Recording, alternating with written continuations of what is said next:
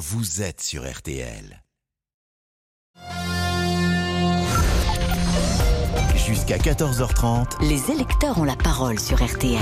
avec Amandine Bégaud. Les auditeurs ont la parole rebaptisée. Vous le savez, les électeurs euh, ont la parole à l'approche de cette présidentielle. Le premier tour, c'est dans trois jours. On en parle bien sûr dans un tout petit instant, mais d'abord l'essentiel de l'actualité. Et euh, cette nouvelle dose de rappel réservée jusqu'ici aux plus de 80 ans. Dès demain, les plus de 60 ans pourront donc recevoir à leur tour une deuxième dose de rappel contre le Covid. Olivier Véran l'a annoncé ce matin sur RTL. Le ministre de la Santé, hein, qu'il confirme par ailleurs, le pic du rebond épidémique a été atteint depuis cinq jours. Le nombre de nouvelles contaminations baisse chaque jour de 5%. Dans l'actualité, bien sûr, encore et toujours ce conflit en Ukraine. Euh, Jean-Yves Le Drian euh, convoque une nouvelle fois l'ambassadeur de, Fran- de Russie pardon, en France. Deuxième convocation en en 48 heures à la suite euh, de publications sur les réseaux sociaux autour du massacre de Boutcha. Et puis vous vous souvenez sans doute de cet incendie qui avait fait huit morts dans les Pyrénées-Orientales. C'était en tout début d'année à Saint-Laurent de, Sal- de la Salanque. Trois personnes ont été interpellées, trois hommes qui sont placés en, garde à vue. Petit coup d'œil à notre météo avec vous, euh, Peggy Broche, et c'est un temps bien pluvieux. Oui, en même temps, les sols en ont besoin, donc on va prendre cette eau, mais c'est vrai que les pluies sont soutenues cet après-midi entre le sud de la région parisienne, la Lorraine, la Franche-Comté, en allant vers les Alpes du Nord, où il neige beaucoup, dès 1800 mètres, et d'ailleurs la Savoie est en vigilance orange avalanche. De fortes pluies également entre les côtes charentaises et le Limousin. Sur toutes ces régions, il y a un fort cumul de précipitations. Et puis sur le nord-ouest, le temps est plus sec, plus variable entre l'île de France, les Hauts-de-France, en allant vers la Bretagne également, mais ça souffle bien, et ça souffle également sur l'ensemble du pays, des rafales à 80 km heure dans les terres, 90 sur les côtes, et puis sur les régions sud, entre le sud Aquitaine et la Méditerranée, là, vous êtes épargnés par la pluie, mais les nuages sont de plus en plus nombreux. En Corse, c'est nuageux à l'ouest, ensoleillé à l'est, mais le vent se renforce cet après-midi, des rafales à 110 km heure, et cette nuit, sur la Balagne, attention, des rafales à 120, 140 km heure, et ponctuellement 150 sur le Cap Corse. Donc prudence. Les températures, en baisse par endroit, de 10 à Aurillac à 22 à Perpignan, c'est en hausse dans le sud, hein, il fait doux. 12 à, à Grenoble ainsi qu'à Lille, 15 à Rennes, Paris, Nancy, 18 à Bastia et Toulon, 19 à Agen et 20 à Tarbes. Et demain, c'est encore plus agité, on est prévenu. hein. Avec la tempête Diego qui va toucher le nord du pays, d'ouest en est. Mais comme aujourd'hui, le temps sera pluvieux et venteux sur les trois quarts nord du pays, seules les régions du sud Aquitaine et la Méditerranée seront à l'écart. Le vent va se renforcer au fil des heures. Des rafales jusqu'à 110 km heure sur les côtes de l'Atlantique, 80 à 100 km heure dans les terres dans le pays. Du coup, des coups de tonnerre possibles également et quelques flocons dans l'après-midi entre la Normandie et les frontières du nord. On ne dit pas que ça va tenir, mais c'est possible. Et les températures seront en baisse au nord, les maximales 5 à Lille et Rouen, 10 à Paris, 14 à Strasbourg, 15 à Nantes, 17 à Bordeaux et 21 à Tarbes. Merci beaucoup, Peggy. Jusqu'à 14h30 Les électeurs ont la parole sur RTL. avec Amandine Bégaud. Et à trois jours donc de ce premier tour de la présidentielle, vous, électeurs, vous avez donc bien sûr la, la parole sur RTL avec nous pour nous accompagner et décrypter ces dernières heures de campagne, puisque la campagne officielle, on le rappelle, hein, elle s'achève demain soir à minuit. William Galibert, rebonjour William. Bonjour. Et Vincent De Rosier, bonjour Vincent, Bonjour. Euh, tous les deux journalistes au service politique de, de RTL. Euh, je vous propose qu'on accueille tout de suite Yann. Yann, bonjour. Bonjour Amandine. Je rappelle la règle, hein, et ça vaut pour euh, tous les auditeurs qui prennent la parole. Ne nous dites pas pour qui vous votez, ça compte en, en temps de parole. On est dans la stricte égalité euh, encore. Donc dès qu'un un parlerait pour l'un, il faudrait entendre Ça 11 va nous autres. faire du souci. oui. Euh, ce qui, ce qui, je vous le cache pas, est un sacré casse-tête pour tous les médias. Et on rappelle, ça, ce sont les règles. C'est le législateur hein, qui a décidé ça. Euh, ce sont les règles imposées à, à tous les médias. Euh, Yann, vous, euh, vous vouliez euh, nous parler de ce second tour. Ça, ça vous semble acquis, euh, certains Non, rien n'est jamais acquis. euh, toutes les réflexions qu'il y a en ce moment, elles sont basées sur euh, les sondages. hein. On a des sondages matin, midi et soir.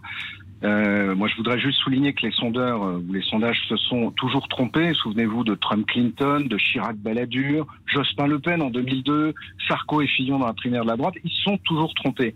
Et puis, un deuxième aspect, c'est que les sondages ne sont, euh, ne sont jamais vraiment neutres, en vérité. Il suffit de savoir qui les commandite. Alors, donc, juste, voulais- toujours trompé. euh, ça, dépend de à partir de quand ils se sont trompés.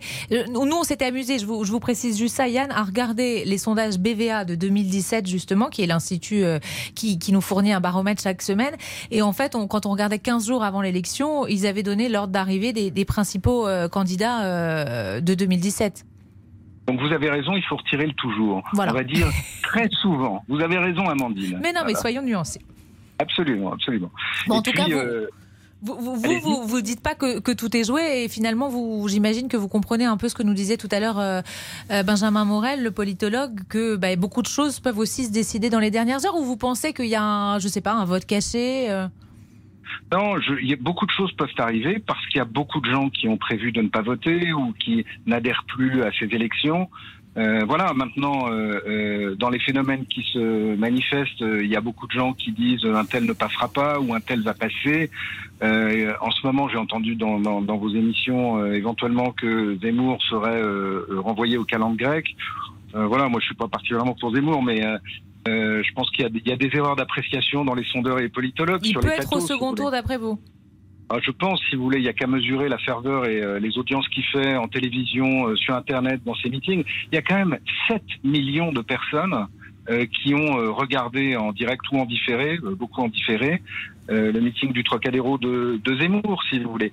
Donc cet enthousiasme et cette ferveur qui, qui sont le signe peut-être que quelque chose se passe dans ces élections, euh, sont quand même une indication euh, euh, que ne connaissent aucun des autres candidats, si vous voulez. Donc, je ne sais pas s'il y a un vote caché. Moi, je ne sais même pas ce que ça veut dire un vote caché. Je crois que le résultat des courses, on l'aura bien sûr, on l'aura bien sûr dimanche. Et puis, je crois qu'il y a un phénomène, peut-être, c'est que les gens, enfin, il y a beaucoup de gens qui veulent plus se faire voler l'élection, mm. qui veulent plus se faire dicter par les plateaux de BFM ou de ce que vous voulez pour ne pas les citer, euh, ceux qu'il faut voter, et puis confiner ou emmener les gens, vous savez, dans cette horreur, pour moi en tout cas, qui est le vote utile. Mm. Si vous voulez, il y a trois types de votes. Il y a le vote de parti, des gens qui sont dans un parti, qui se disent je vote pour mon parti, quel que soit la, quel que soit le, le candidat ou la candidate. Euh, Hidalgo en est un exemple. Vous avez le vote euh, ensuite utile, des gens qui disent ah ben j'ai vu le sondage ce matin, pour être sûr que Macron soit pas réélu, je vais quand même voter ceux qui font les petits calculs. Un, etc. Et puis il y a un troisième phénomène qui est le, le, vote de conviction, si vous voulez. Mm. Euh, et, et, et, je crois, sans parler de vote caché, que ce vote de conviction, euh, quand il y a des gens qui ont des convictions en face de vous, peut emporter un certain nombre d'adhésions. Vincent de Rosier. Un, un, mot, Yann, vous avez raison de nous, nous dire tout ça. Les, les sondages s'appuient sur, sur une donnée, ce sont les gens certains d'aller voter et qui désignent le candidat pour lequel ils ont l'intention de voter.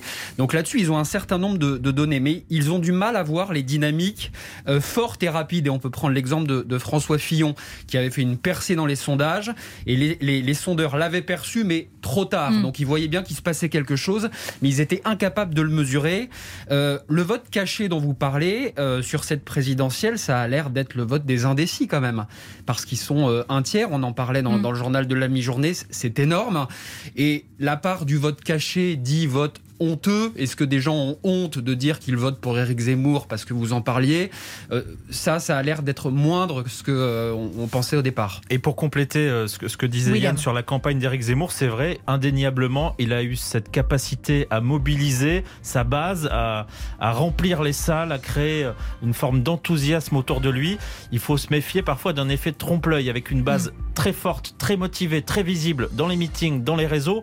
C'est pas forcément ça dans les, dans le, les à l'arrivée. Et euh, l'équipe d'Éric Zemmour continue aujourd'hui à dire, à ne, pas en démordre officiellement, euh, oui, on sera au deuxième tour, vous allez voir ce que vous allez voir. En coulisses, on commence aussi à se dire que si euh, le camp Zemmour terminait déjà devant Pécresse, Valérie Pécresse, ça serait déjà pas mal. Yann, sans nous dire pour qui, vous savez pour qui vous allez voter dimanche ou vous ne savez d'ailleurs même pas si vous allez y aller? alors, écoutez, moi, je vais, je vais voter. Il y a tellement de, il y a tellement de pays dans le monde où les gens ne peuvent pas voter que ce serait faire une insulte, à mon avis, à la démocratie et à ce que nous sommes que de ne pas aller voter. Donc, bien sûr, je vais aller voter. J'ai une petite indécision, mais je vois à peu près, euh, je pense. Ah, quand même. Alors que vous, avez l'air e-, effectivement très informé, donc et très voter, informé. Et voter blanc pour vous, c'est aller voter? Eh, c'est une forme, c'est oui, c'est aller voter, bien sûr, c'est aller voter. Hmm. Si vous voulez, je crois, moi, je vais essayer de voir euh, euh, lequel des candidats euh, est dans la logique de défendre la France, défendre ses intérêts et défendre son peuple. C'est ça qui, je crois, en tout cas de mon point de vue, est important. C'est ces trois aspects-là et qu'il fait vraiment. Merci beaucoup Yann en tout cas de nous avoir appelé et d'avoir échangé. On marque une toute petite pause. On sera avec Nathalie dans un instant. À tout de suite sur RTL. Les électeurs ont la parole jusqu'à 14h30 sur RTL. Avec Amandine Bégaud. Les électeurs ont la parole jusqu'à 14h30 sur RTL. Amandine Bégaud. Et Laurent Tessier, bonjour Laurent. Bonjour Amandine, bonjour à tous. Les électeurs ont la parole J-3 avant le premier tour de l'élection présidentielle. Faites-vous partie, selon notre sondage BVA, de ces 35% d'électeurs sûrs d'aller voter, mais indécis sur leur choix? Je ne sais pas ces indécis seront-ils la clé de l'élection Le politologue Benjamin Morel était votre invité, Amandine, il y a quelques minutes. Ces indécis dont il faut voir qu'en réalité, ils sont l'électorat mouvant d'une présidentielle. C'est eux qui font les dynamiques. C'est eux qui ne sont pas sûrs justement de leur vote et qui donc ont la tendance de voter utile, enrichissent des dynamiques ou au contraire les réfrènent. Donc il peut se passer beaucoup de choses si en effet, parmi ces indécis, vous avez des choix de dernière minute qui ne sont pas tout à fait ceux qui sont aujourd'hui entendus par les, attendus par les sondeurs. Et puis évidemment, continuez de nous parler des candidats comme Yann il y a quelques instants au 32-10. Éric Zemmour peut-il accéder au second tour de l'élection? Le candidat est passé sous la barre des 10% dans notre dernier sondage BVA. Vous avez la parole jusqu'à 14h30. Merci beaucoup Laurent. Et justement, on est avec Nathalie. Bonjour Nathalie. Bonjour Amandine. Vous nous appelez de, de Paris. Euh, à l'instant, Laurent posait cette question. Éric Zemmour peut-il accéder au, au second tour Vous dites quoi Oui, Euh, oui ou non Vous, pardon. Alors, euh, moi je pense que Éric Zemmour, en tout cas, peut euh, faire, peut créer la surprise. Il l'a créé depuis le début de cette élection. Il est incontestablement, euh, je dirais, l'élément euh, perturbateur de cette campagne. Euh, certes, il y a euh, 35% de- d'indécis. Je ne partage pas l'opinion euh, du précédent auditeur sur les sondages. Yann. Je pense que les sondages, oui, en réalité, euh, aujourd'hui, disposent de technologies de, de prédiction, de smart data qui permettent de donner une photo assez précise, euh, tant des, des- des résultats, euh, enfin des estimations, que, que, des, que des dynamiques. Mais euh, il est vrai qu'il y a ce réservoir euh, très important de- d'indécis. Et puis, il y a aussi euh, un autre euh, aspect qu'il faut prendre en compte, c'est toutes, toutes ces affaires hein, qui sont en train de sortir les unes après les autres et qui peuvent vraiment créer la surprise, tant chez les indécis que chez les électeurs tout court. Vous pensez à voyez, quelle affaire? Ah bah, déjà l'affaire McKinsey, enfin l'affaire McKinsey, elle est extrêmement euh, préoccupante. Pas tant parce que on fait appel à des cabinets de conseil, parce que ça, ça ne me choque pas du tout, mais euh, à cause des, des potentiels euh, conflits d'intérêts euh, qu'il y a eu, donc euh, euh, ou qu'il y a, enfin on verra. Mais euh, ça, Oui, la justice très, est, très est grave. saisie et a ouvert une enquête préliminaire euh, Voilà, hier pour les, soupçons de, de blanchiment de fraude fiscale. Euh, ce que William Guélibert, Pas seulement pour, euh, pas seulement pour, pour cet aspect. Pour l'instant, parce si. que nos, nos données de santé partent aux États-Unis. Pour l'instant, c'est le blanchiment on de, voit de bien en fraude cette fiscale. fin de campagne, vous avez par exemple un Éric Zemmour qui appuie, qui en tout cas qui tente d'appuyer là où ça fait mal sur ses affaires, sur McKinsey. Ça a été un des premiers à, à parler de scandale d'État. Euh, on parle aussi euh, du cas de Jérémy Cohen, euh, ce jeune homme qui s'est fait renverser dans des conditions encore qui restent à déterminer par un tramway. Là aussi, il a beaucoup insisté sur cette affaire en parlant là aussi de Mais scandale. j'allais vous dire, est-ce que les électeurs ne sont pas. Enfin, ils savent très bien que certains instrumentalisent Oui, bien certaines sûr, affaires, mais en se disant que parfois certains points peuvent avoir, voilà, peuvent résonner chez un individu et peuvent peut-être faire la différence euh, sur ce, ce tiers de Français qui va se décider véritablement au dernier moment. Et, euh, et à l'inverse, un point qui montre peut-être qu'en ce moment euh, l'ambiance est moins au beau fixe dans la campagne d'Éric Zemmour, c'est que jusqu'à présent, il refusait de parler de la suite euh, au cas où il n'était pas élu. Mm. Et depuis quelques jours, bien oui, il a fini par concéder que s'il n'était pas président de la République, il serait candidat aux législatives. On commence à envisager un autre scénario que celui de la victoire dans le camp Éric Zemmour. Nathalie, est-ce que je peux donner votre profession? Oui, Oui. euh, je suis euh, travaillez dans directeur de la communication. dans la Euh, communication Justement, c'était- c'est pour ça que je voulais vous, vous poser la question. Est-ce que vous trouvez justement qu'en termes de, de com, euh, Éric Zemmour fait euh, une bonne campagne, sans parler d'idées euh, politiques ou, ou pas, euh, puisque on, on le rappelle, on ne dit pas pour qui euh, chacun vote, mais est-ce que vous trouvez qu'il fait une bonne campagne de communication? Alors, il a fait, il a démarré, bon, tout le monde le sait, hein, de façon euh, tonitruante, mais il a fait des erreurs de communication, euh, ça c'est certain. Euh, il a été quelquefois très clivant, et ce sont, le- Français n'aiment pas les, propos trop clivants. Et d'ailleurs, c'est pour ça aussi, vous voyez, que ça a bénéficié à Marine Le Pen, qui elle reste très, très calme dans sa communication. Et en revanche, Emmanuel Macron, ça peut le desservir parce que il, il est très clivant sur cette fin de campagne. Je pense que par exemple, euh, les- la réforme des retraites qui va arriver, c'est pas une bonne annonce, c'est pas le bon moment. Euh, il est, il est clivant. Il n'a pas été, euh, non, il n'a pas communiqué correctement non plus. Par exemple, celui qui gagne ne clive pas. Cohen. Pardon? Celui qui gagne à l'arrivée n'est pas celui qui clive normalement? Celui qui gagne à l'arrivée, euh, en fin de parcours dans la long tail, c'est celui qui va être, qui va rassembler et qui va inspirer confiance.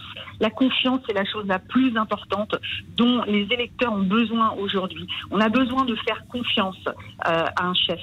Et, euh, et c'est vraiment ça, à mon avis, qui, qui permettra de, à, aux candidats de, de, de gagner l'élection. C'est la Vincent- confiance. Vincent de. Rosier. Vous avez raison sur un point concernant Emmanuel Macron, c'est que son programme présenté tardivement euh, a peu accroché. Et il y a deux choses qui ressortent et qui sont très citées, c'est la retraite à 65 ans et le RSA conditionné à une activité. Donc il aurait également voulu que son programme de gauche ressorte. Euh, oui, vous parlez de la retraite et, et- et du RSA, ce sont deux choses qui ont beaucoup accroché dans l'opinion et qui sont très clivantes pour le coup. Oui, oui, oui, exactement. Il a eu un ton très clivant euh, et je ne pense pas que ça va, ça va le faire dire. D'ailleurs, je pense qu'il est un peu inquiété hein, des, des résultats et il a raison de l'être hein, parce que si vous additionnez les voix de, de Marine Le Pen et de et, d'Éric Zemmour, euh, il, serait de toutes les manières numéro 2. Donc il sait, il commence à comprendre euh, au bout de cinq ans qu'il n'est pas majoritaire dans l'opinion et, euh, et en effet toutes ces affaires parce que la violence aussi, les, les, les problèmes, enfin les, les- les images qu'on a pu voir des policiers attaqués euh, à Canteleu, c'est ça aussi, c'est très préoccupant. Merci beaucoup. Dit, Merci Nathalie. Merci, je vous interromps, je suis désolée, on doit faire euh, marquer une toute petite pause. Euh, Cette présidentielle, donc dans trois jours maintenant, le, le premier tour, euh, faites-vous partie des, des indécis, êtes-vous sûr d'aller voter? Vous nous appelez au, au 3210 et on débat dans un instant, à tout de suite. Les électeurs ont la parole. Amandine Bégaud sur RTL. Participez au débat en appelant le 3210. 50 centimes la minute. Jusqu'à 14h30 Les électeurs ont la parole sur RTL. avec Amandine Bégaud. Et Laurent Tessier, bien sûr. Les électeurs ont la parole. Parlez-nous des propositions qui retiennent votre attention, comme celle de Jean-Luc Mélenchon, troisième dans les sondages. Le leader de la France Insoumise propose d'augmenter les droits de succession des plus riches et de les supprimer en dessous de 120 000 euros par enfant et par parent. Qu'en pensez-vous? Qu'attendez-vous des candidats sur ce sujet? Un seul numéro, le 3210 3210. Merci beaucoup euh, Laurent. Nous sommes avec euh, Lionel. Bonjour Lionel. Bonjour. Vous nous appelez de, de Metz, merci Je beaucoup. vous appelle. Oui. C'est ça Oui, vous Oui, tout à fait. Je vous Bon. appelle de, de, de la banlieue de Metz. Oui. Et vous, vous vouliez nous, nous parler de, de Jean-Luc Mélenchon. D'abord, vous, vous le voyez possiblement, vous, au, au deuxième tour ou pas? Franchement, je ne pense pas. Pourquoi je, ne- je ne pense pas. Ben, je pense pas parce que bon, il y a quand même des idées euh, de ce monsieur qui sont assez. euh, Mais moi, j'ai une image. Hein. Quand euh, je le voyais à la République, c'est moi. Hein, quand il y a eu euh, donc, bon, ça a été filmé donc. Hein, c'est un monsieur qui m'a, je dirais, qui m'a, m'a fait un petit peu peur, on va dire. Voilà. Et depuis, ça c'était il y a quand même Ah oui, mais années. enfin, vous savez, les gens ne changent pas comme ça.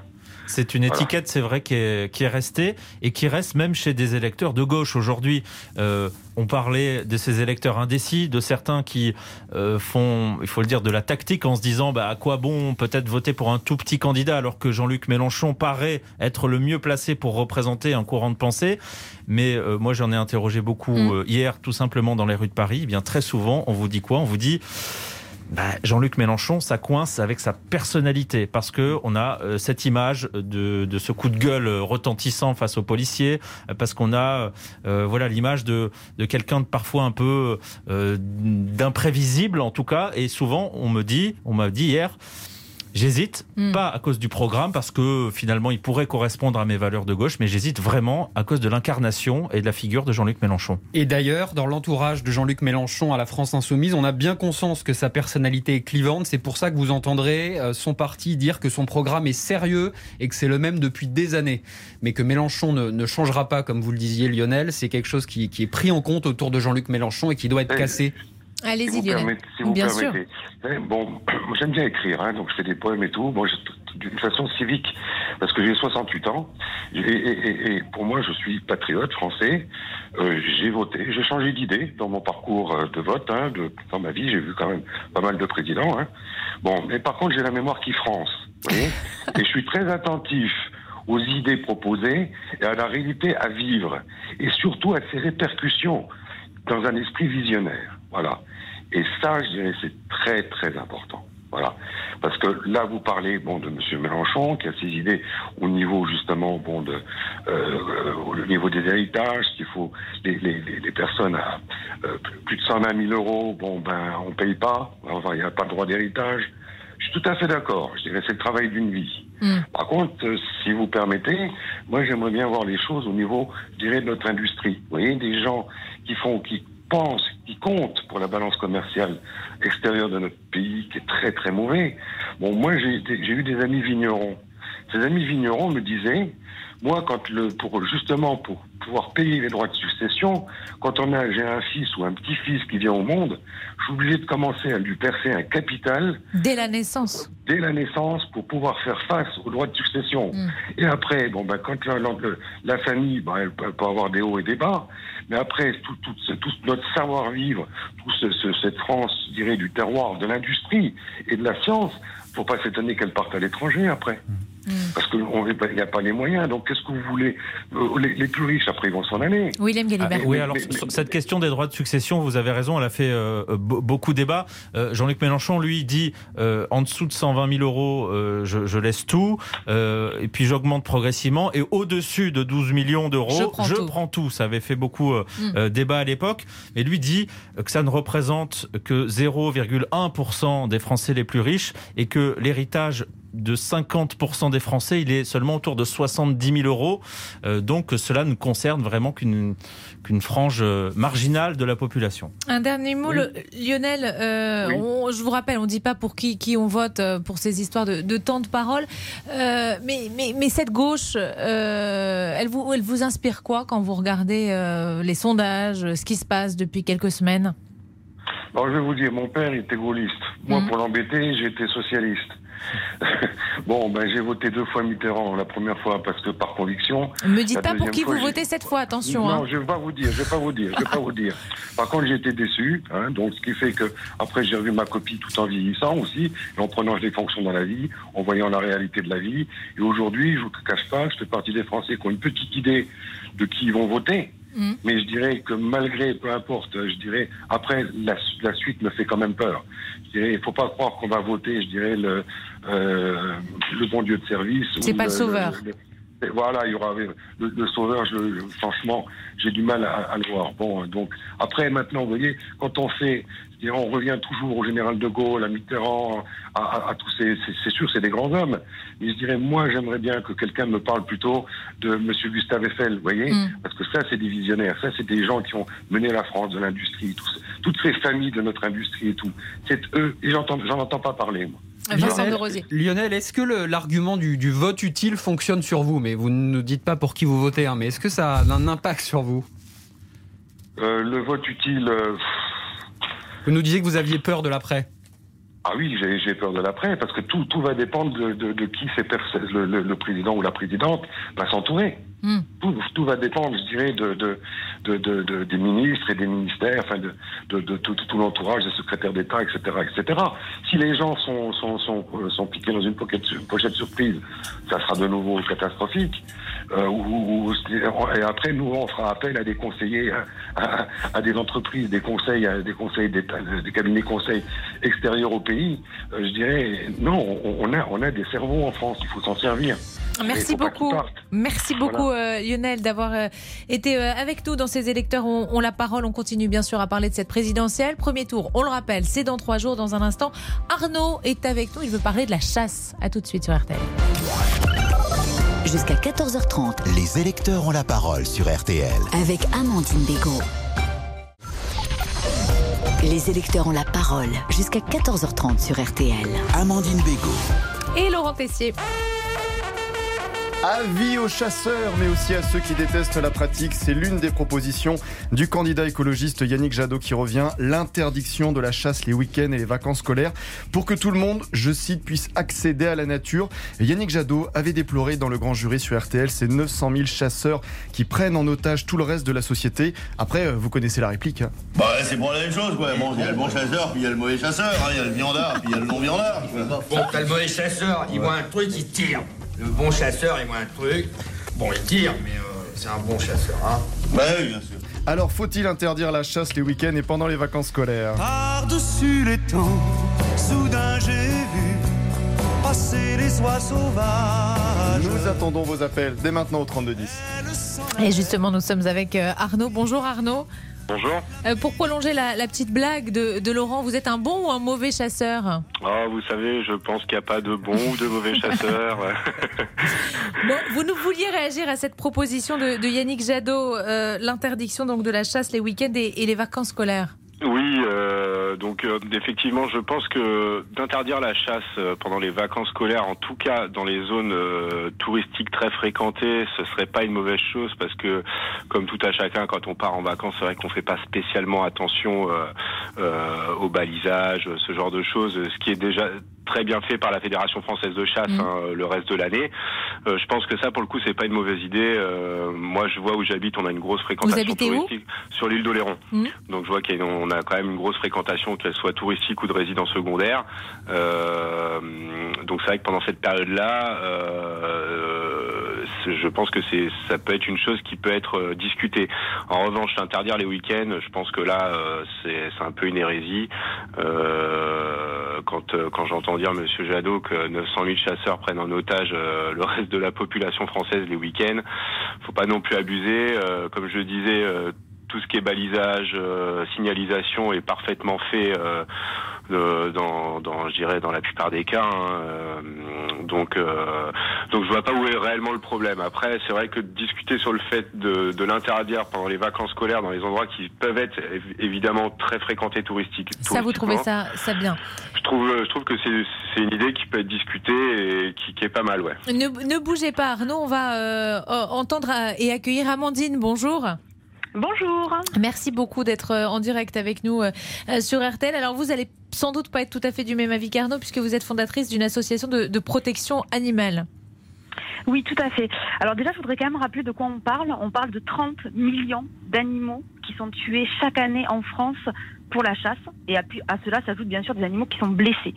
Donc je pense que la mesure de Yannick Jadot va clairement dans la bonne direction parce qu'il faut vraiment euh, qu'on fasse reculer cette immense souffrance envers les animaux et également bien sûr cette entrave euh, à la sécurité hein, des, des, des, habitants ruraux qui se baladent dans les forêts. Moi je pense qu'il faut qu'on aille plus loin. Euh, par exemple, on doit interdire l'élevage des animaux destinés à la chasse.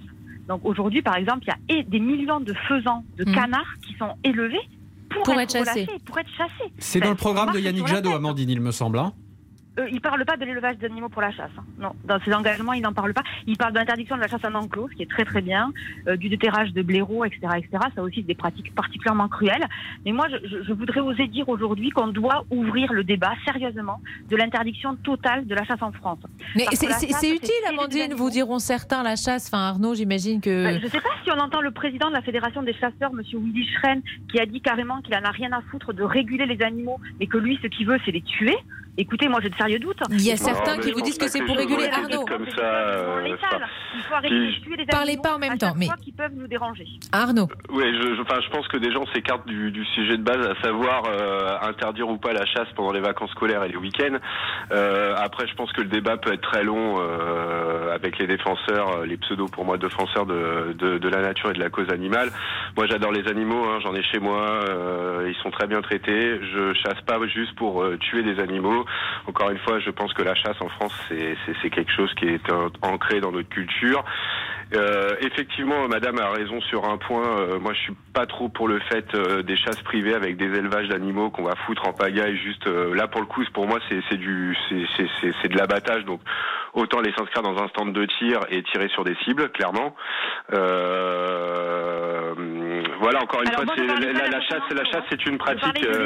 d'animaux qui sont relâchés en liberté pour être chassés pour ensuite. Être tués. Exactement. Euh, William Galli. 20 millions d'animaux. Les oui. faisans, les canards, c'est quasiment que des animaux d'élevage. Moi, je, moi, je fais... dans les enclos. Ils moi, je suis, vous savez, le... Donc, la question de la régulation, elle est absurde. Aujourd'hui. Non, mais il ne faut pas tout De toute façon, je vais pas arriver à vous réconcilier, ça c'est sûr. Euh, juste, vous voyez oui. l'intensité oui, du débat. C'est toujours entre, un débat euh, qui provoque énormément entre de, Arnaud de, réactions. Et Amandine, et euh, pour en revenir, parce qu'on parle aussi de la campagne présidentielle, pour en revenir à Yannick Jadot, euh, ça montre là, vous voyez l'intensité, la passion qu'ont pu mettre Arnaud et Amandine, nos auditeurs. Eh ben, Yannick Jadot, c'est ce qu'il a, il a cherché pendant toute sa campagne sans vraiment le trouver.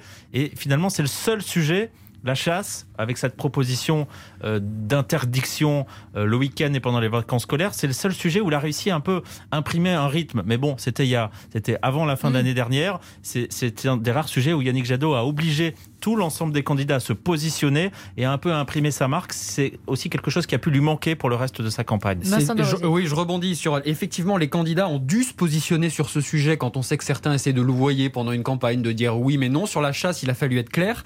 Et on, on parle d'interdiction euh, les vacances et le week-end. C'est également dans le programme de Jean-Luc Mélenchon. Euh, Arnaud et Amandine, je vous rappelle la règle, on ne dit pas pour qui on, on vote, euh, Oui, mais non. est-ce que vous allez voter euh, dimanche? C'est sûr d'après pour vous? Moi, non, Vous personnellement. Ah, vous n'irez pas voter? Non. Pourquoi? Bah, parce que je pense qu'en France, euh, par exemple, là vous me parlez de ça comme sujet de campagne de la part de différents candidats. Euh, je pense qu'en France, il y a des sujets euh, qui sont bien plus importants que la chasse et, à mon sens, de la cause animale, même si c'est des choses qu'il faut pas écarter, bien évidemment. Mais je pense qu'il y a des sujets beaucoup plus graves à aborder, à traiter dans l'immédiat.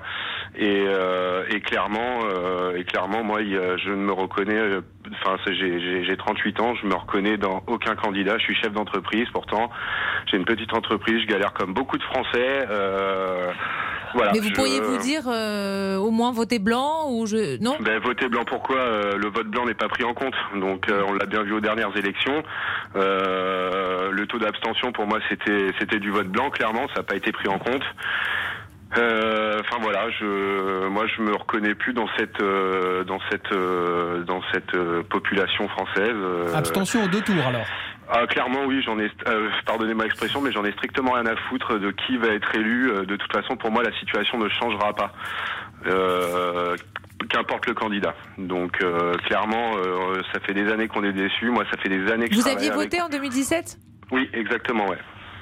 Bon. J'avais voté pour euh, Monsieur Mélenchon au premier tour et j'ai voté, euh, je me suis abstenu au deuxième tour.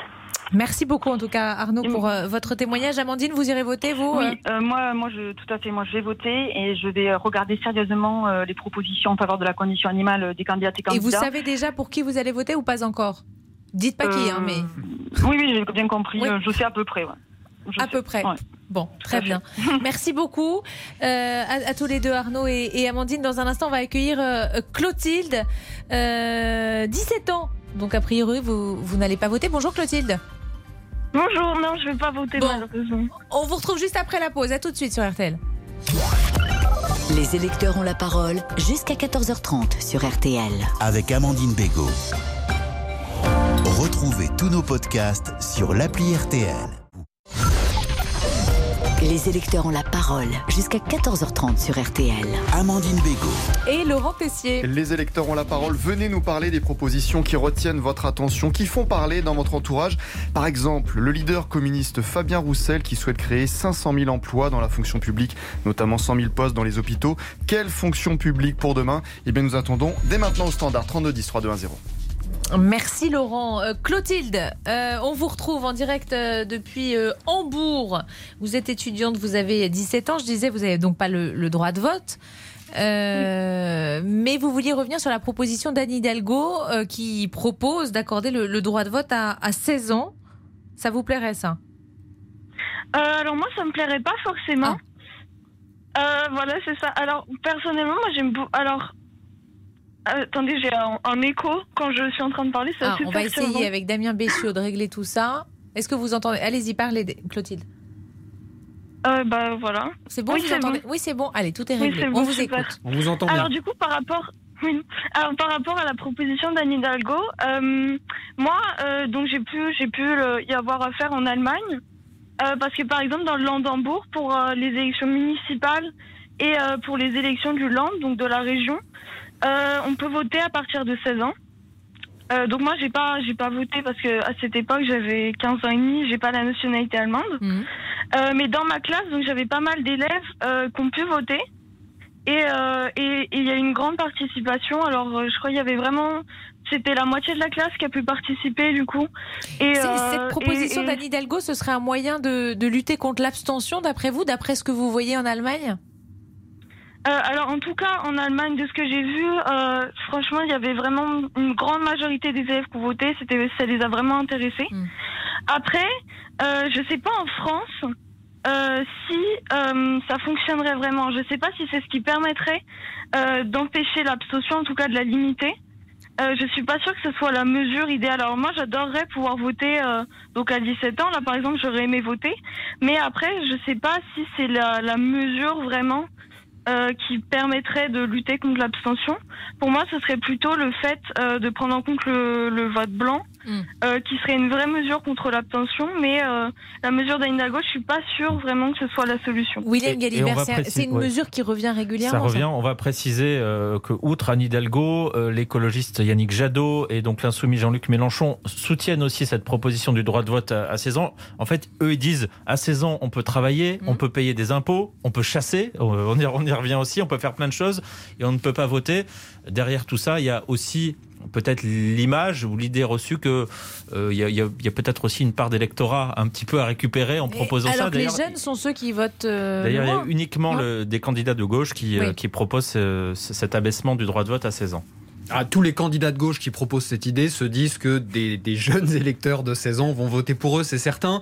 Euh, mais il y a dans cet abaissement de la majorité pour voter de, de- de vrais arguments qui s'entendent et qui, qui sont réfléchis au sommet de l'État, oui. Bon, merci Clotilde en tout cas euh, de nous avoir euh, appelé euh, d'Allemagne. Donc, Euh, on le rappelle, on va accueillir Olivier. Bonjour Olivier. Oui, bonjour à tous. Vous nous appelez du, du Pas-de-Calais. Euh, Et vous, vous êtes d'accord avec cette euh, proposition euh, d'Anne Hidalgo, faire voter, à baisser l'âge de vote, de droit de vote, pardon, à, à 16 ans? Oui, tout à fait. Moi, je suis tout à fait d'accord. Euh, par exemple, là, j'ai mon fils. euh, je vais vous donner un exemple. J'ai mon fils de 18 ans. Donc, il a reçu sa carte d'électeur et il m'a m'a demandé pour qui voter. Donc, moi, je pense que euh, cela devrait passer. euh, cela devrait passer. euh, si, euh, on devrait inclure quelques heures de cours sur la citoyenneté et la démocratie de, de notre pays dès la sixième. C'est déjà le cas, non? Je pense que euh, les cours d'éducation civique, c'est comme ça qu'on les appelait euh, nous, mais euh, ça existe Mm, je- toujours. Ouais, enfin, je sais pas si c'est sur le le, le, le, le- le bon rail parce que là, je, je vois l'entourage, enfin, des, des, des copains de mon fils, ils sont dans la même, euh, enfin, quand bien même, donc, en, en faisant des, des, cours sur la citoyenneté, je pense que cela euh, permettrait euh, de faire prendre conscience aux jeunes et surtout entraînerait beaucoup moins d'abstention. Plus on commence tôt, moins, enfin, plus on comprend l'intérêt du vote, d'après vous? Ah oui, tout à fait, tout à fait. J'en suis persuadé et euh, ça éviterait ce, cette abstention ou euh, la réflexion de mon propre fils qui me dit euh, papa pour qui je vote quoi? Hmm. Ouais, eh oui, parce qu'en fait, il sait pas faire le choix, c'est ça? Ah non du tout, du tout. Il a 18 ans et euh, il a reçu sa profession de foi. Et il m'a appelé hier et euh, il me dit euh, pour qui je vote. Donc euh, voilà quoi. Donc je- William Oui, Galibert. non, juste pour préciser, euh, Amandine, de votre temps, ça s'appelait Oui, peut-être éducation l'éducation civique, civique. je suis très très vieille, merci. Maintenant, on dit euh, l'enseignement moral et civique Oui. et, et, euh, on y échange normalement sur euh, bah, voilà, les, les- le fonctionnement des institutions, les grandes valeurs. Enfin, il est censé avoir euh, des, des heures d'enseignement qui ont été instituées depuis 2015. Bon, Olivier, pardon, allez-y. Oui, il faudrait peut-être euh, y inclure ouais, gentiment euh, la nécessité euh, d'aller voter en Mm. rappelant un petit peu l'histoire, euh, les combats d'antan pour le droit de vote, etc., etc. dans ces cours. Olivier, restez avec nous, on va accueillir Christiane. Bonjour Christiane. Oui, bonjour, Merci RTL. beaucoup. Merci Bon. beaucoup d'être avec nous. Euh, alors vous, vous êtes contre cette proposition d'Anne Hidalgo euh, à baisser l'âge du droit de vote à, à 16 ans? Eh ben, dans ce cas-là, on, on la donne dès qu'on est, on a déjà le droit de vote. Hein Parce que le, le monsieur, je ne sais pas si c'est celui qui est actuellement en ligne ou celui d'avant, qui disait que son fils voudrait voter. C'est 16 Olivier qui est en Oui, ligne. c'est lui, hein, mais il va lui demander pour qui voter. Ça me fait penser à l'époque où quand les femmes ont commencé à voter, elles votaient selon l'avis de leur mari. Hmm. Donc il n'y a pas de libre arbitre. Hmm. Je peux me permettre de vous demander votre âge? Je vais avoir 75 ans au mois d'août. Et alors, vous, vous, vous avez voté euh, à partir À de 21 21 ans ans. Oui. Bon, et, et à l'époque, quand c'est passé à, à 18, déjà, vous trouviez que c'était trop jeune, 18 ou... Non, non, parce que du coup, le permis de conduire avait passé à 18 ans aussi, du coup. et et euh, euh, les jeunes de 16 ans qui travaillent, ils payent des impôts. Je suis pas très sûr, parce qu'à 16 ans, ils dépendent toujours de leurs parents, et à 16 ans, on peut pas ouvrir un compte en banque. Il faut l'autorisation. Il faut des parents. l'autorisation des parents, sans doute, Et je effectivement. pense que quand les gamins travaillent à 16 ans, en fait, c'est les parents qui, ça leur fait changer de tranche. Bon, Olivier, est-ce que Christiane vous a convaincu? Non, du tout. Je pense que euh, j'ai un total respect pour Christiane, mais euh, je pense que c'est des anciennes idées euh, révolues. C'est obsolète tout ça. C'est obsolète. Les jeunes de 16 ans sont beaucoup plus intelligents qu'on pense. Euh, certains ne vivent pas chez leurs parents, certains sont autonomes. Et euh, je, je persiste et signe que si on incluait un peu plus de cours de citoyenneté, avec euh, l'historique, justement, par contre, l'histoire du droit de vote, le droit de vote des femmes euh, après-guerre, etc., etc., ça ferait prendre conscience aux jeunes et euh, je suis persuadé que ça ferait moins d'abstention. Christiane, vous allez euh, aller voter dimanche? Ne nous dites pas pour qui, mais est-ce que vous allez voter? Oui, je vais voter, mais je me demande bien pour qui. Ah, c'est vrai? Ah, bah écoutez, restez avec nous, on va juste en reparler juste après la pause. Vous restez avec nous, Christiane. Merci beaucoup, Olivier, de nous avoir appelés. Les électeurs ont la parole Amandine Bégaud sur RTL. Jusqu'à 14h30 Les électeurs ont la parole sur RTL. avec Amandine Bégaud. Et Laurent Tessier. Oula. Ah bah oui, hein. Combien de temps passez-vous chaque jour devant les écrans? Vaste Beaucoup question. trop. Ah bah voilà, c'est pas bien. Selon une dernière étude, nous passons plus de la moitié de notre temps libre à échanger sur les réseaux sociaux. On va sur Facebook, Instagram, Twitter. On regarde surtout des séries, on joue aux jeux vidéo. Alors, est-ce votre cas? Et dites-nous, bah, comment faites-vous à la maison avec les enfants? Vous passez peut-être votre temps à crier... euh, Ah voilà, ça j'imagine l'ambiance. Donc faites-vous plutôt des jeux de société, ça c'est bien, ça. Docteur Maboul, la bonne paye, destin pour changer de vie. Ouais, Ah c'est- oui c'est sympa. C'est Oui, quoi le dernier, là C'est euh, quoi le dernier euh, Jouer à destin pour changer Oui, de vie. Destin. Destin pour changer Le de vie. plateau Ah, destin, oui, d'accord. Ah, bah, bien Destin. sûr. 32 Ouais, ouais, On s'amuse Venez chez les témoigner. Tessier. Ah ouais. 60% du temps libre occupé devant les écrans. Quand j'ai vu cette enquête euh, ce matin, je me suis dit, mais c'est horrible. Moi, j'en fais partie. hein. Enfin, à mon avis, beaucoup trop en tout cas. Euh, merci Laurent. À, à tout à l'heure. On est toujours en, en ligne avec vous, Christiane. Et vous Oui, me disiez, juste avant la pause, bien sûr que je vais voter dimanche, mais alors, je sais pas pour qui. Bah non. Ben, 35 vous- Il y, a- il y a 35% des électeurs qui sont sûrs d'aller voter qui sont comme vous, indécis. Non, non, parce que bon, il y a des choses qui sont très bien dans chaque programme, d'accord. Hein, que- qu'on aille de l'extrême droite à l'extrême gauche, il y a des choses avec lesquelles on peut être d'accord. Mm. Mais ce qui pose problème, c'est quelle sera l'attitude par les temps qui courent et l'actualité actuelle de ces personnes face au reste du monde, face aux autres dirigeants, face à l'économie, face à l'industrialisation, face à... Tout le contexte autour peut vous faire changer d'avis, en fait, c'est ça? Enfin, a- en tout cas, a- vous n'êtes pas Il y en choisi. a que je vois vraiment pas face à Mm. face à Poutine ou à, à Biden. Mm. Hein, bon, euh, de- que ce soit droite ou de gauche, hein, ça, euh, ça c'est pas la peine. Et, et par curiosité, vous nous disiez tout à l'heure, vous, vous, vous avez 75 ans. Est-ce que par le passé, vous vous étiez déjà euh, retrouvé dans cette situation à ne pas savoir pour qui voter? Non, c'est la première fois? Oui. Et vous avez toujours voté? Oui. Ah oui. Cette Et là campagne, elle est vraiment particulière. Eh ben là, eh ben, je suis désolée, mais il n'y a rien d'intéressant. Bon. Mais c'est- peut-être triste pour ceux qui s'y voient, mais il n'y en a aucun qui m'emballe. C'est c'est un sentiment qui revient beaucoup, William Galibert. Vous avez, euh, et Vincent de Rosier aussi, vous avez euh, sillonné euh, la France, les meetings, tout ça, et c'est- on entend beaucoup ça. Oui, euh, alors déjà, il y a des, des choses symboliques. Moi, hier, je suis allé voir des électeurs devant euh, une mairie du centre de Paris. Vous n'avez pas une seule affiche qui a résisté aux outrages des, des passants. Donc, c'est- c'est c'est symbolique. Avec des, mais- ouais, tout a été voilà, tagué. tout a été ou, tagué, déchiré, détourné, arraché. Enfin, ce qui est un une forme d'intérêt déjà un petit peu, un, peu particulière. Et puis oui, beaucoup de gens qui disent, on a l'impression d'être passé un peu au travers de cette campagne. Il n'y a pas eu de débat déjà entre candidats, pas vraiment de moment où on sait que c'est bien d'être devant la télé parce qu'on va voir, on va voir tout le monde et tout le mm. monde va pouvoir se confronter, etc. L'impression que cette campagne, campagne sous morphine, disait Fabien Roussel. Le oui, on disait campagne Tefal ou rien n'accroche. Mm. c'est assez bien vu. Christiane, vous allez vous décider quand? Pas dimanche quand même. Oui. Comment? Vous allez vous décider quand Pas dimanche Instagram, piqué, piqué, Non, non.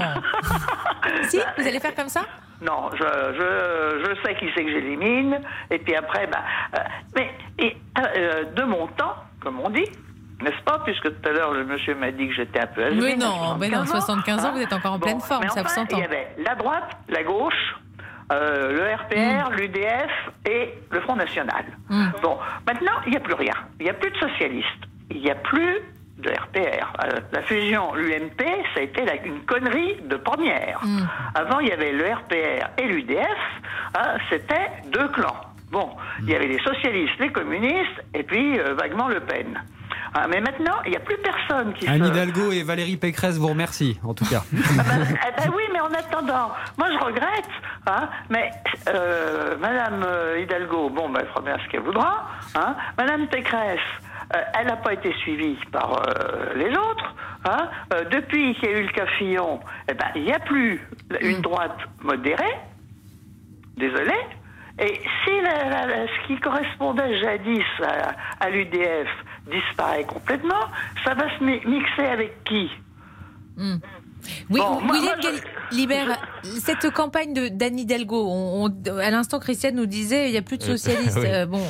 Bah, Christiane, déjà, on va l'embaucher pour la soirée de dimanche soir euh, sur RTL, notre soirée spéciale. Vous viendrez commenter les résultats avec nous. C'est dès 18h la soirée électorale sur RTL avec. Ah, bah, je vais l'écouter. Ah, mais, mais, je, avec Julien, vous avec Vincent Parisot, puis Julien Attendez, je laissais parler Oui, juste, on, disait un mot de, de la campagne d'Anne Hidalgo. Alors, Christiane disait il n'y a plus de parti socialiste. C'est pas tout à fait vrai, il en reste un un petit fond, on va dire, hein, c'est autour de, 2% dans les sondages, euh, mais elle reste, on va au moins accorder à Anne Hidalgo euh, pendant cette campagne une, qualité, c'est une forme de persévérance. Elle s'accroche euh, elle, est plutôt mieux sur la fin de la campagne. Je ne sais pas si on peut le dire comme ça, mais. Oui, alors c'est, les, derniers meetings ont plutôt été réussis par rapport au, début de, sa campagne. Elle a rempli le cirque d'hiver dimanche devant 2500 ou 3000 militants socialistes. Il y avait enfin un peu de ferveur, mm. un peu de, euh, un peu plus d'animation. Euh, elle s'accroche et puis elle prépare déjà la suite. On a appris euh, hier, hier soir qu'il y avait un dîner secret, notamment avec François Hollande et Martine Aubry, qui a été organisé et où n'était pas présent le patron, du, Parti socialiste. Donc Anne Hidalgo fait une campagne très difficile. Les lendemains de premier tour s'annoncent très difficiles au Parti socialiste. Mais en tout cas, elle s'accroche, la maire de Paris, et, elle veut toujours peser malgré cette aventure présidentielle qui s'annonce assez ratée pour elle. Bon, Christiane, merci beaucoup d'avoir été avec nous. oui, allez-y. Oui. Pour Pécresse, c'est pareil. Mais on, a eu des grands partis politiques, qui, que ce soit RPR ou EDF, mm. ou les socialistes ou les communistes, qui ont toujours fichu un coup de bâton sur la tête à des jeunes qui voulaient euh, monter en grade. Mm. Et on les a toujours étouffés. Et du coup, on paye aujourd'hui ça. Il paye ça. Et moi, je me rappelle de campagne, parce que Dieu sait si j'en ai fait, hein, mais il y avait de la ferveur. On faisait 100 km ou 200 km où on allait à Paris, tout le monde était content et puis ça, nous intéressait. Il y avait mm. des débats qui étaient intéressants. Hein. Euh, si j'avais autant de sous que j'ai collé d'enveloppes pour des campagnes électorales, Hein, même à 2 centimes, euh, je serais riche. Bon, merci beaucoup en tout cas, Christiane. C'était un vrai plaisir de, discuter euh, et d'échanger euh, avec vous. vous parliez de, dimanche, je vous rappelle, et je, commençais à vous donner les horaires de cette soirée spéciale sur RTL. 18h, donc dimanche, début de cette soirée électorale avec bien sûr toute la rédaction autour de Vincent Parisot. Et à 19h, c'est Julien Cellier qui, qui prendra les commandes pour suivre bien sûr ces résultats dès 20h. Pour l'heure, dans une demi-heure, c'est vous, Jean-Alphonse Richard, qui prenez la main. Bonjour bonjour. L'heure du crime Bonjour à tous. Eh oui, l'heure du crime aujourd'hui avec l'un des plus vieux cold case français. Ça fait 39 ans que le petit Ludovic Janvier, il avait 6 ans à l'époque, 39 ans qu'il a disparu. Eh bien, le dossier est toujours ouvert. 39 ans d'enquête, parfois chaotique, mais avec des parents, des frères, euh, une sœur. On va les entendre d'ailleurs dans l'heure du crime, puisqu'ils sont nos invités, euh, qui n'ont jamais lâché cette affaire et qui ont réussi à la garder, comme on dit, mm. vivante.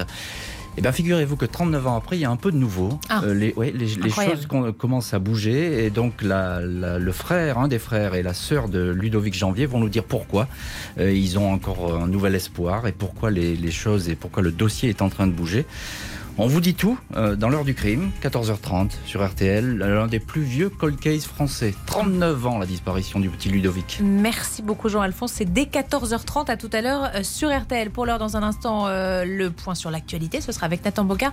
Je vous remercie euh, William et, et Vincent.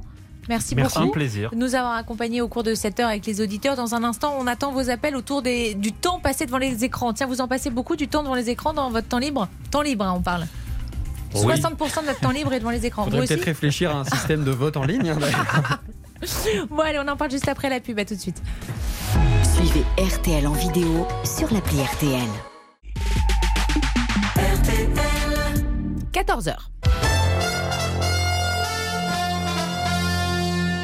Et l'essentiel de l'actualité, c'est avec vous, Nathan Bocard. Rebonjour. Rebonjour Amandine, bonjour à tous. J-3 avant le premier tour des élections présidentielles et plusieurs incertitudes persistent. Le taux d'abstention d'abord que l'on craint historiquement haut et l'autre flou, c'est le vote des indécis, ces électeurs qui n'ont pas encore fait leur choix. Ils sont 35% des Français sûrs d'aller voter selon notre sondage BVA et ils seront sûrement l'une des clés de ce scrutin selon le politologue Benjamin Morel, invité d'RTL Midi.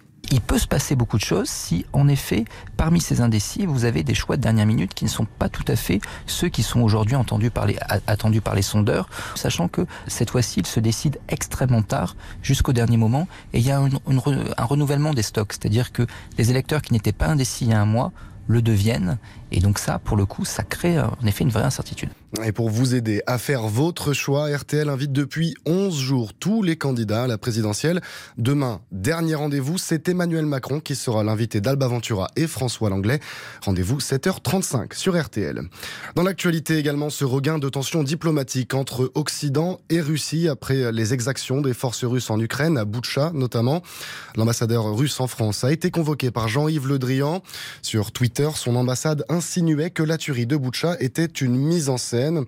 Et puis ce midi, les pays du G7 réagissent à l'unisson. Ils demandent la suspension de la Russie du Conseil des droits de l'homme.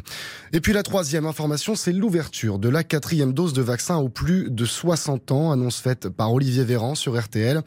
Un rappel qui n'est pas obligatoire et concernera ceux dont la dernière dose remonte à plus de 6 mois.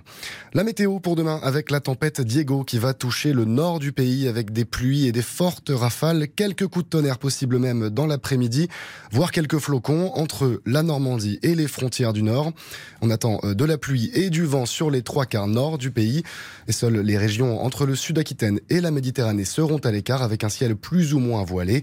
Et pour les températures, elles iront de 5 degrés à Lille à 21 degrés à Marseille. Les courses enfin viennent de s'achever à Deauville. Le résultat provisoire, le voici. Il fallait jouer le 16, le 2, le 13, le 5 et le 9. Il est 14h et 2 minutes. On vous retrouve Amandine Bégaud. Merci beaucoup, Nathan. À tout à l'heure, euh, 15h, et nous sommes euh, en ligne avec euh, Elisabeth. Bonjour, Elisabeth. Bonjour. On continue bien sûr à parler Oui. de, de cette élection à, à trois jours maintenant du, du premier tour. On rappelle la règle, hein, on ne dit pas pour euh, Oui, qui chacun d'entre vous vote. Euh, vous vouliez nous, nous parler de, bon, on va dire que c'est l'une des surprises quand même de, de cette campagne, c'est le candidat communiste Fabien Ah, tout à Roussel. Tout à fait, une surprise. La première fois que je l'ai vu à la télévision, ça devait être en septembre, et j'ai été surprise par sa simplicité, son charisme, et surtout, il, euh, son langage clair. Parce que j'ai la première fois que j'ai entendu parler et ça a suivi pendant toute la campagne, il présente, il se, il présente beaucoup de sujets, mais euh, il, il présente ces sujets avec une image euh, réelle de, la- de tous les problèmes de notre société. Et, et je trouve ça euh, vraiment, et c'est une image réelle, si vous voulez, et pas, pas exagérée.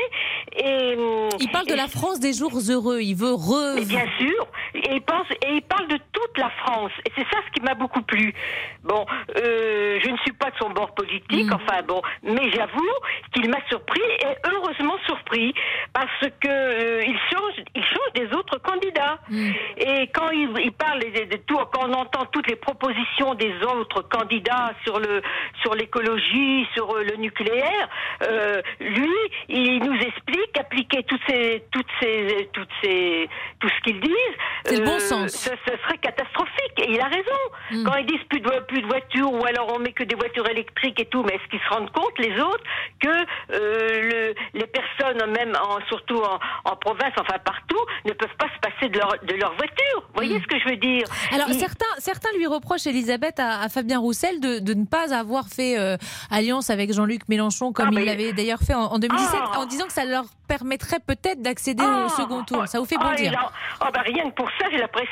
Il a entièrement raison. Et je me souviens d'une émission sur C'est à vous, mm. où on l'avait mis en face, mais il y a déjà plusieurs mois, hein, en face d'un intellectuel de Mélenchon. Oh, c'était un, c'est un intellectuel écrivain, enfin, qui a des cheveux longs. Qui, mm. qui, et alors, mais ça avait été odieux. Et d'ailleurs, il n'avait pas répondu. Et je trouve, et parce que justement, euh, il fallait qu'il fasse alliance avec Mélenchon. Mais là, je trouve qu'il a entièrement raison. Et c'est tout à son honneur. Hmm. Ah oui, et quand il parle de restructurer l'hôpital, mais ça c'est une des premières choses qu'il faut faire. Vous voyez ce que je veux dire C'est qu'il a, euh, il a des, bien sûr, je, je, ne partage pas tout, je, toutes ses propositions, mais il a un langage clair, plein de bon sens. Le nucléaire, quand il parle du nucléaire, quand on entend les écologistes, il faut tout arrêter et tout. Non, lui, il a du bon sens. Hmm. Il pense à tous les gens, justement, la France heureuse, parce qu'il y a certaines personnes, euh, on va pas couper tout, euh, tout, on va mettre tout électrique et tout, c'est irréalisable. Vous voyez ce que je veux dire Il analyse la situation actuelle euh, en toute Avec du bon sens, c'est le mot ah, que vous avez répété euh, eh, eh, plusieurs reprises. En tout cas, je vais me répéter, c'est du bon sens. Mais non, non, mais euh, bon, merci beaucoup, Elisabeth. Et je trouve que son charisme, euh, il est très. Moi, je l'apprécie beaucoup quand il parle. Quand il vient sur, sur un plateau, euh, ça change des autres. Ça mm. change de tous. Euh, Vraiment, il, est simple, mais il s'adresse à tout le monde, à toute, les, à toute la société. Est-ce que vous savez, vous allez voter euh, dimanche? Ah bah bien sûr. Bon, et vous savez pour qui Vous me dites pas, hein, mais vous savez déjà pour qui Vous hésitez comme euh, un certain nombre? Le premier tour, j'hésite. Ah. Le deuxième tour, je sais. Bon, vous... Oula, oui, alors, oui, après, si vous êtes surprise par le deuxième tour. Le, premier tour, vous faites partie encore des indécis. C'est 35% de ah, Français qui vont voter. Je, je, très tentée, mais je me dis, est-ce que, est-ce que je peux le faire? C'est tout. Vous voyez, je serais, tentée, mais... Euh, Et vous allez décider quand, Elisabeth Dimanche ou avant? Ah, ben j'en sais rien. Là, ah. c'est une bonne question. Bonne question. Ah, peut-être dimanche. C'est la première fois. C'est la première fois que ça m'arrive. Bon, et vous savez qu'en 2017, 15% des électeurs s'est décidé comme ça le, dimanche, les, derniers jours. Merci beaucoup, en tout cas, d'avoir euh, pris la parole dans ces électeurs ont la parole. C'est comme ça que euh, qu'a été rebaptisée l'émission le temps de la, campagne. Merci beaucoup, Elisabeth. Dans un instant, on va parler des, des écrans. Êtes-vous addict aux écrans? À tout de suite sur RTL. Jusqu'à 14h30. Les électeurs ont la parole sur RTL. Avec Amandine Bégaud. Les électeurs ont la parole jusqu'à 14h30 sur RTL. Amandine Bégaud. Et Laurent Tessier. La question préférée de Christian Olivier, notre chef du service des sports de RTL. Karim Benzema est-il le meilleur attaquant du monde? Avec son triplé en quart de finale allée de la Ligue des Champions, le Français a permis au Real Madrid de s'imposer 3-1 à Chelsea. Il mérite bien le surnom de Big Ben. Benzema, impressionnant. Et forcément, bah, c'est grand sourire chez lui. Hein. Ah, déjà, déjà un, c'est bien. Si euh, je peux en mettre deux ou trois, c'est mieux. Donc ce soir, je l'ai fait. Et après, il y a la victoire en plus. Donc c'est, je suis très content, satisfait, mais pas, pas spécialement que pour les buts. Il y avait, il y avait de l'envie. On a su attendre. Et, et derrière, les occasions qu'on a eues, on les a mis au fond. Karim Benzema avec nos confrères de Canal, l'attaquant qui, selon son son entraîneur Carlo Ancelotti s'améliore tous les jours comme le bon vin. Quelle belle phrase. Est-il le plus grand attaquant français de l'histoire? 32-10, 3-2-1-0.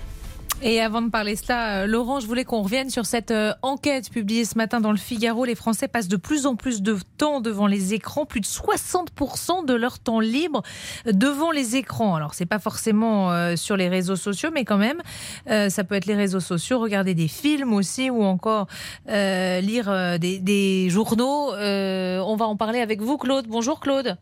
Oui, bonjour. Vous, vous êtes accro aux écrans, c'est ça? Ah oui, oui, oui, oui, oui. Je, je me lève le matin, j'allume l'ordi, je vais me faire monter et je reviens, je vais jouer, je regarde Facebook, euh, je regarde des vidéos, euh, voilà. Oui. Et alors, je ne vais pas cacher votre âge, vous avez 69 ans. Euh, bientôt, bientôt. 69 ans, je ne vais pas vous vieillir. depuis quand vous êtes comme ça Ça a toujours été... Non, il n'y a pas toujours eu les réseaux sociaux, il n'y a pas toujours eu Facebook. Non, mais je suis sur les ordis depuis 95 à peu hmm. près. Oui, à peu près. Quand, tu, quand Windows 95 est sorti, hein, comment D'accord. Et, puis euh, ça, ça, a été en, en augmentant. Donc j'ai beaucoup joué avec des jeux, vous savez, avec CD. Maintenant, je joue à, à des jeux par Facebook, enfin à, à un jeu par Facebook. Mhm. Et puis j'ai deux écrans, donc euh, comment euh, Bien souvent, je joue sur un écran. Mais vous et jouez je à regarde quoi Et je, je joue à Klondike, ça vous dira certainement non, rien. rien. C'est quoi comme Voilà. jeu Oh, un genre de, de, de jeu de ferme, de comment voilà. D'accord. Voilà, on va piocher, couper du bois, ramasser de l'herbe, enfin voilà. Et qu'est-ce qui, qu'est-ce qui vous plaît là-dedans? C'est pas un Bah, jugement de valeur. Hein, c'est- À, la- à la fois, si vous voulez, on n'est pas tout seul, mais on n'est pas euh, avec trop de monde euh, pour correspondre. Parce que bah, les réseaux sociaux, j'y suis, je mets quelques commentaires, je ne réponds jamais. Mm. Parce que voilà, les, les réseaux sociaux, c'est beaucoup de beaucoup d'insultes. Si vous n'êtes pas d'accord, euh, vous vous faites insulter. hein. Oui, ça c'est, Voilà. c'est assez vrai. Et, et Claude, vous habitez tout seul? Alors, je- depuis peu, Bon, non, mais ce que j'allais vous dire, c'est, c'est peut-être aussi euh, euh, bah, parce qu'on est seul qu'on y passe plus de temps ou pas d'ailleurs. C'est pas Oui, forcément. non, non, non, parce que quand ma femme était là, euh, c'était pareil, mais elle, elle passait sa vie au lit et voilà. Et donc moi, je, je, vivais, si vous voulez, tout seul en étant euh, accompagné. D'accord. Voilà. Et, et à part jouer sur, euh, sur les écrans, alors là, je, je regardais le détail de l'enquête.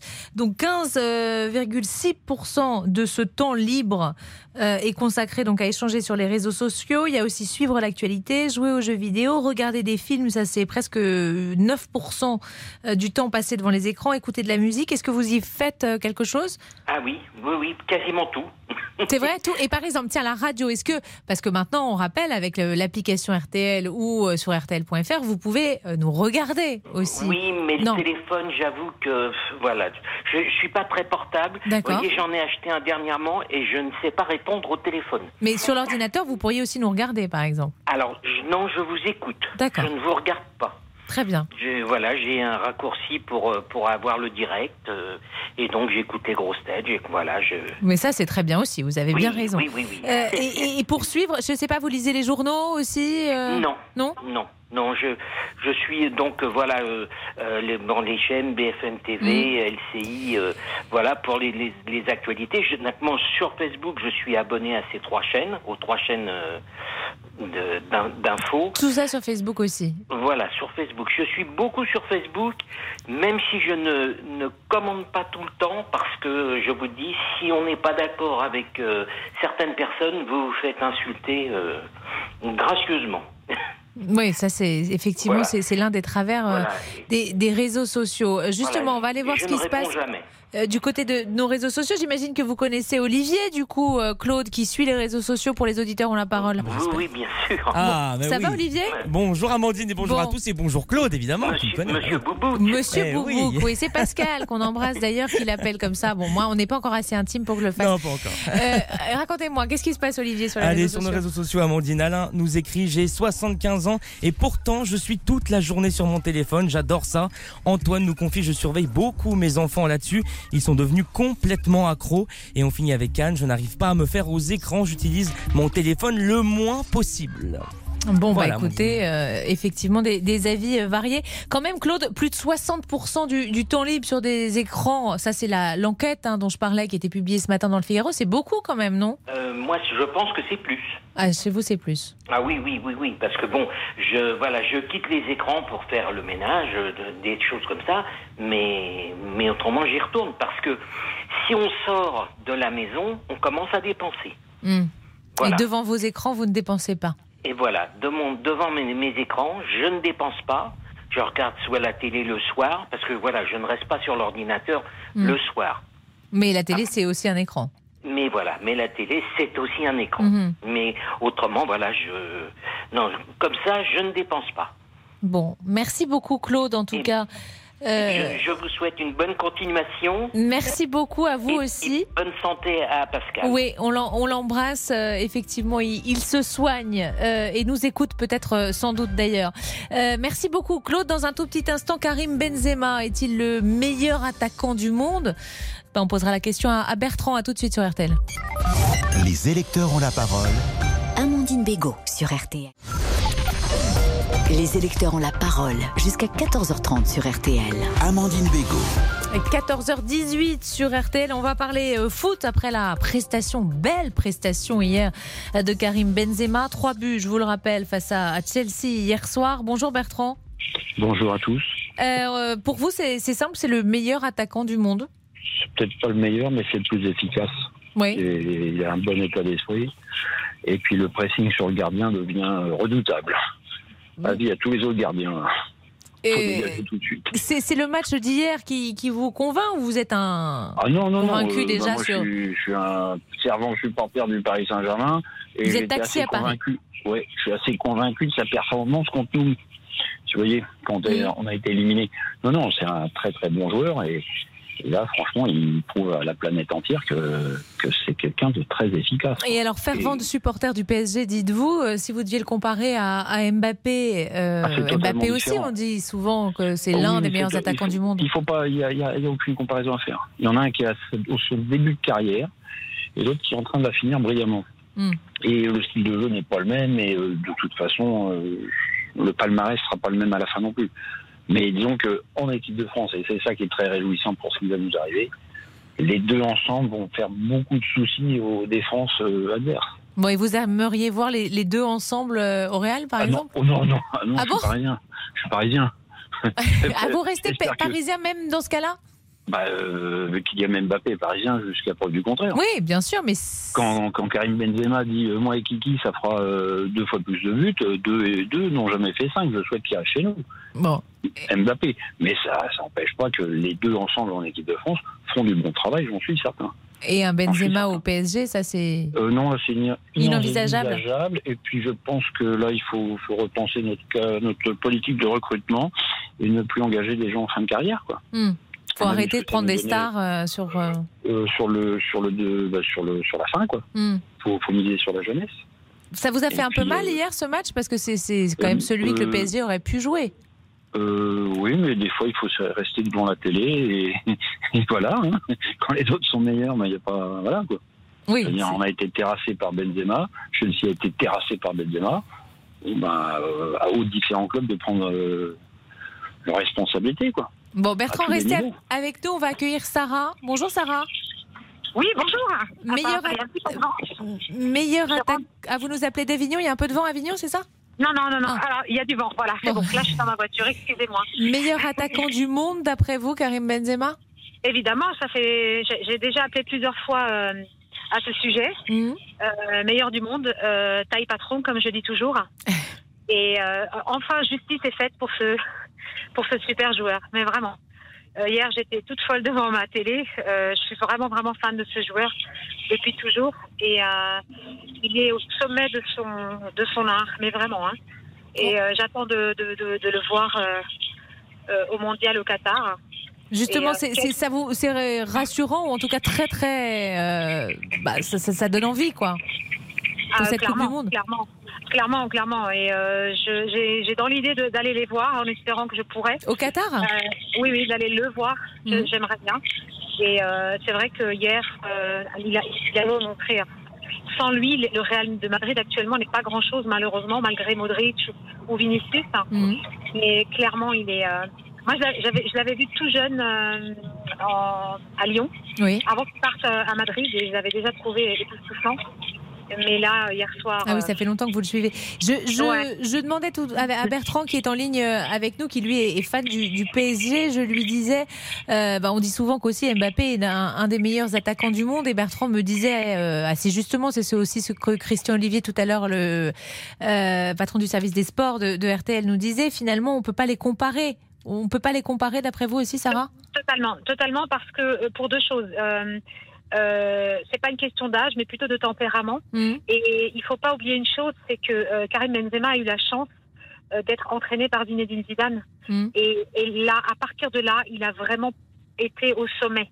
Et euh, le, le joueur, je, je ne dis pas que Kylian Mbappé n'est pas bon, hein, c'est pas du tout mes propos, mais c'est pas du tout le même style et pas la même personnalité surtout.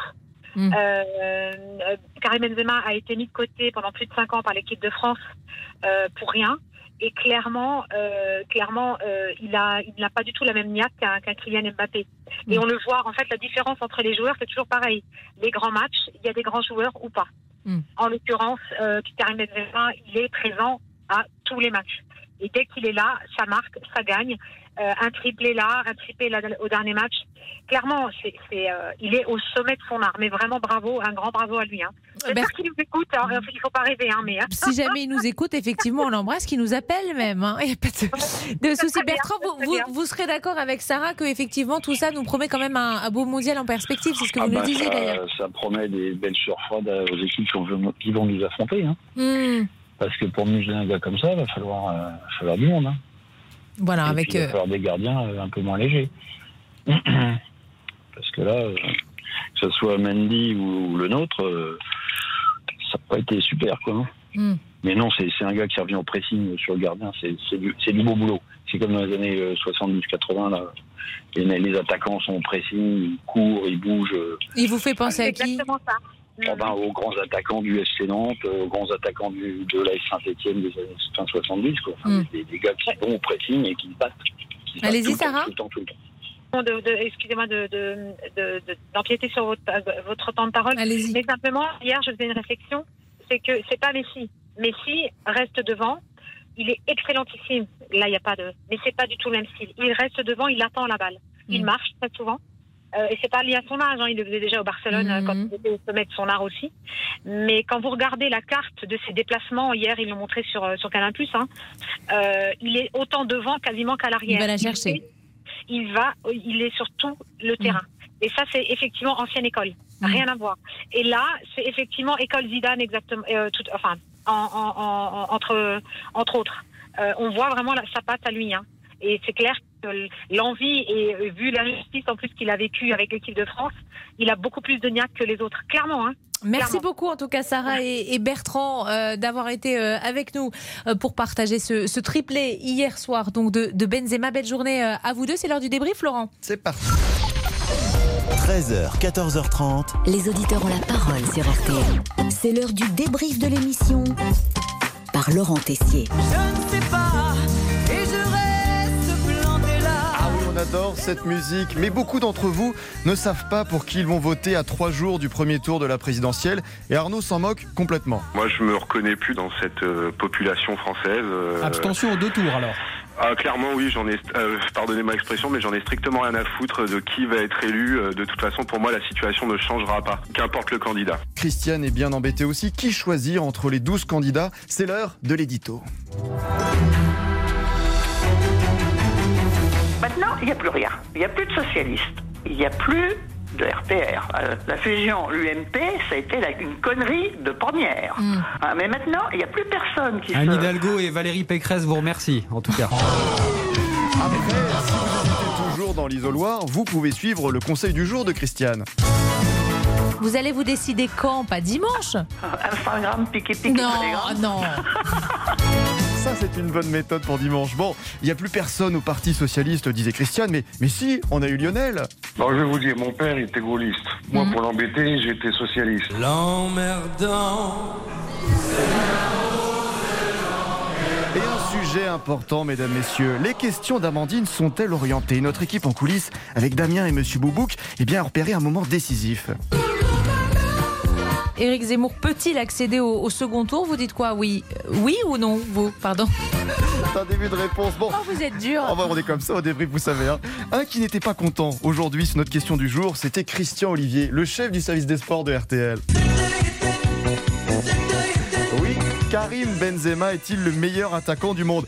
Christian, le Madrilène est plus fort que Mbappé, non?